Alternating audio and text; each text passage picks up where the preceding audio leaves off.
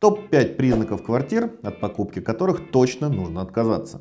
Иначе можно остаться и без денег, и без квартиры. В этом ролике мы расскажем об основных признаках квартир, от приобретения которых мы рекомендуем отказаться, исходя из нашего 15-летнего опыта работы с недвижимостью. Ну а в конце вас ждут ответы на ваши вопросы, которые вы оставляли под нашими прошлыми видео. Так что смотрите до самого конца и пишите нам новые вопросы по теме этого видеоролика. Ну и традиционно ставьте лайки, жмите колокольчик, чтобы быть в курсе юридических тем. Поехали! Что может быть радостнее, чем приобретение нового, ну или первого собственного жилья? Для большей части населения нашей страны, ну, несмотря на новомодный тренд переселения в загородные дома, это по-прежнему квартира. Однако, не секрет, что, как известно, не все йогурты одинаково полезны. А далеко не все квартиры позволят радоваться новому жилью. Переходим к нашему рейтингу опасностей, с которыми можно столкнуться при купле-продаже квартиры. Продажа без собственника, по доверенности. Часто бывает, в квартире все прекрасно. Одна беда, собственника нет, представитель уверяет, уехал за границу, не может вернуться. Карантин, политическое преследование, не хочет тратиться на билет. Есть доверенность, копия паспорта собственника. Предлагают поговорить с ним по телефону, ну или с помощью видеоконференции. К сожалению, очень часто к таким уловкам прибегают именно мошенники. Иногда, даже действуя в сговоре, с реальным собственником, который потом заявит, что никакой доверенности не выдавал и квартиру продавать не собирался. Ну и доверенность действительно окажется поддельной. А порой и впрямь собственник не был в курсе, уехав на полгода на сказочное Бали, что его квартирой уже бодро без него распоряжаются. А как же реестр доверенности, спросите вы? Ведь номер-то есть, ее можно проверить в интернете. Любой агент по недвижимости скажет вам, это все глупости, мы сейчас же проверим подлинность доверенности, а юристы вас просто пугают. Ну, на что мы ответим? Мы, как юристы. Мошенники давно идут в ногу со временем. Вы можете проверить, выдавалась ли доверенность с таким-то реестровым номером. А вот ее содержание нет. Собственник может выписать доверенность с одним текстом, а потом ее номер некто просто вставит в другую доверенность совершенно другим текстом. Так что всегда требуйте присутствия собственника на самой сделке. Квартира с отказниками. При приватизации по закону квартира должна быть оформлена в собственность на всех лиц, прописанных в ней на момент факта приватизации. Однако, порой по ряду причин часть прописанных отказывается от этого права и пишут отказ. Помните, согласно законодательству и правоприменительной практике, такие люди, несмотря на то, что давно в такой квартире не прописаны, купили другое жилье, сохраняют пожизненное право проживания в этой квартире и всегда могут по решению суда туда прописаться и заселиться. Приобретать такое жилье мы тоже не советуем. Квартира недавно унаследованная. Все люди смертны. Эта нехитрая истина влияет и на рынок недвижимости. Очень часто после смерти человека за его имущество начинается свара среди родственников и полугодовой срок, который предоставляет законодательство, ну, чтобы все потенциальные наследники заявили о своих правах, вовсе не оберегает вас от риска оказаться в центре этого замеса за оспаривание права наследника, ну, который уже успел продать эту квартиру вам. Помните, если его право будет оспорено, то и ваша с ним сделка, и ваше право на эту квартиру будут признаны недействительными. А вам оно надо? Именно поэтому мы рекомендуем воздержаться от покупки квартиры, которая была получена в наследство менее трех лет назад. За три года истекает срок исковой давности. И тогда ваш риск оказаться в центре наследственных споров значительно уменьшается, ну хотя все равно и не пропадает. Квартира без документов. Собственник категорически отказывается предоставить любые дополнительные документы. Справки из ПНДНД, документы, подтверждающие отсутствие задолженности, сведения о прописанных. Мотивирует это занятостью или нежеланием возиться, часто при этом демонстративно психует. А цена за квартиру очень интересная. Помните, чаще всего, если эти документы все же затребовать, выяснятся обстоятельства, которые могут повлечь за собой недействительность данной сделки, ну, либо ваши серьезные затраты в будущем.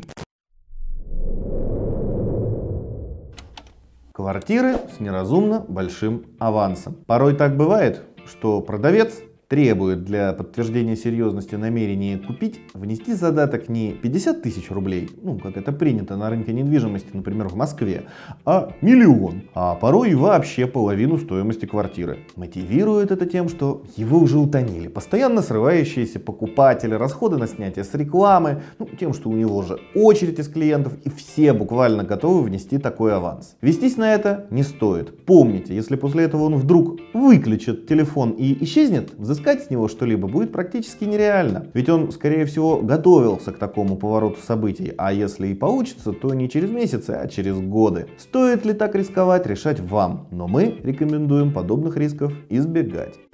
Мы рассмотрели только 5 ситуаций, в которых вы серьезно рискуете, приобретая квартиру. В реальности же их гораздо больше. Поэтому, если вы присматриваете себе недвижимость, обращайтесь за профессиональным сопровождением именно к юристам.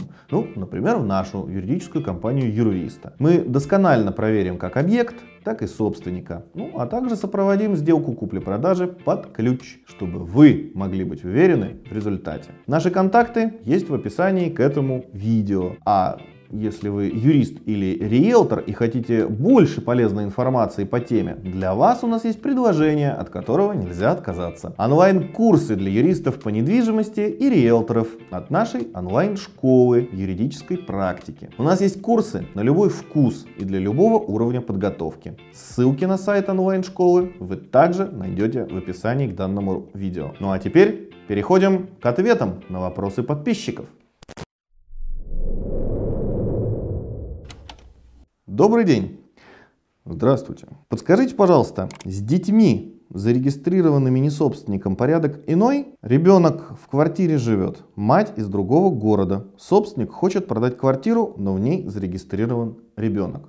Собственник вправе продать такую квартиру. Если вы собственник и хотите ее продать, то, соответственно, вы можете продать квартиру с прописанными в ней людьми, а новый собственник, соответственно, снимет их с регистрационного учета. Страховые компании банкам не платят. Это фикция при потере квартиры. Никто при форс-мажоре не поможет. Юристы и адвокаты еще хуже, чем риэлторы. Суды не работают, надо плотно сотрудничать с продавцом недвижимости, дружить, гарантий нет нигде. Ну, страховые компании действительно платят не всегда и плохо. Особенно если не дружить с юристом или адвокатом, который поможет вам выбить деньги из страховой компании. В некоторых случаях страховые компании все-таки платят. Но для этого надо обращаться к юристам при заключении договора со страховой компанией, чтобы потом, как говорится, не бегать кругами с криками «караул». Что же касается дружбы с продавцом недвижимости, ну это вообще смешно. Вы что, реально верите, что он вам из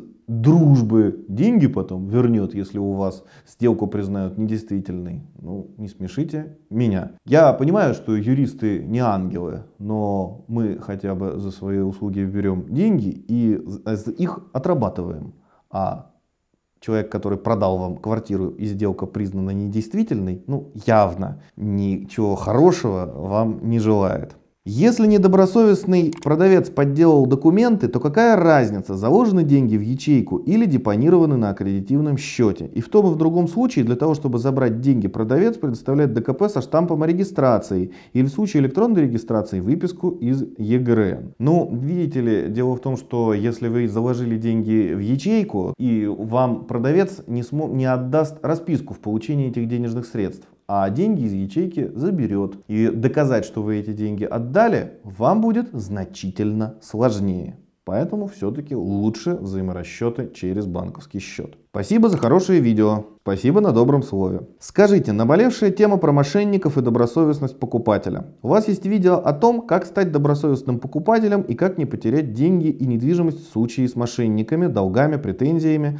всплывшими, ожившими и так далее родственниками. Ну, кроме как обратиться к юристу, есть ответы. Есть видео алгоритм проверки жилья, например, легальности для продажи. Есть у нас на канале, лежит трехчасовой, если мне не изменяет память, семинар на самом заре нашей YouTube карьеры мы э, три часа с владельцем нашей компании как раз разорялись, давая подробный алгоритм, как что проверять и как делать. Сейчас подобные аттракционы неслыханной щедрости мы уже не устраиваем. Так что рекомендуем вам обратиться к тому видеоролику. Ну а если этой информации вам недостаточно, как кстати и множество других видеороликов на эту тему, поищите их на канале, ну тогда да, обращайтесь к юристам. Наше время стоит денег. А как можно доказать факт сдачи квартиры в наем? Существует безвозмездная сдача родственникам, знакомым. И как доказать факт наживы, если оплата происходит из рук в руки? Ну, только свидетельскими показаниями, расписками. Да, доказать это проблематично. К сожалению, ничего с этим не сделаешь. Только, может быть, ну, собирать какие-то косвенные доказательства и так далее. В каждой конкретной ситуации решение свое. Ну, на этом все. Спасибо за уделенное на просмотр время. Если после просмотра вопросы у вас еще остались, обращайтесь к нам в юридическую компанию Юрвиста или пишите их под этим видео. Постараемся ответить в следующих роликах на данную тему. Спасибо за внимание. До свидания.